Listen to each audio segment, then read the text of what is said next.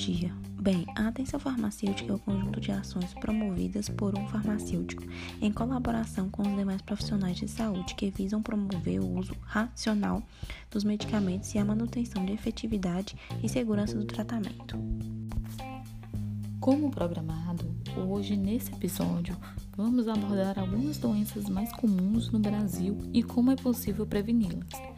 Pensando nisso, preparamos este conteúdo junto com a nossa farmacêutica aqui presente, com o objetivo de descrever as principais causas, tratamento, como reconhecer os sintomas e a necessidade de ir ao médico caso possua uma dessas doenças.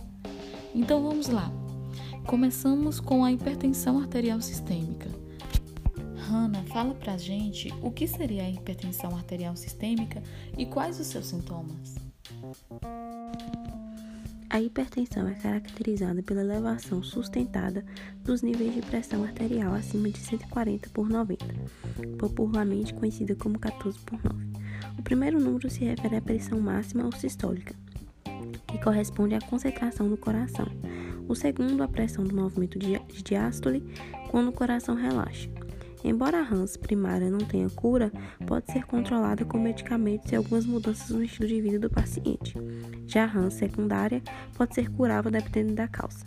Por ser considerada uma, do uma doença silenciosa e perigosa, a hipertensão pode ser assintomática, mas há casos de pacientes que ap apresentam dor ou pressão na cabeça, especialmente na nuca, sangramento nasal, cansaço excessivo aos esforços, tonturas, fadiga e inquietação.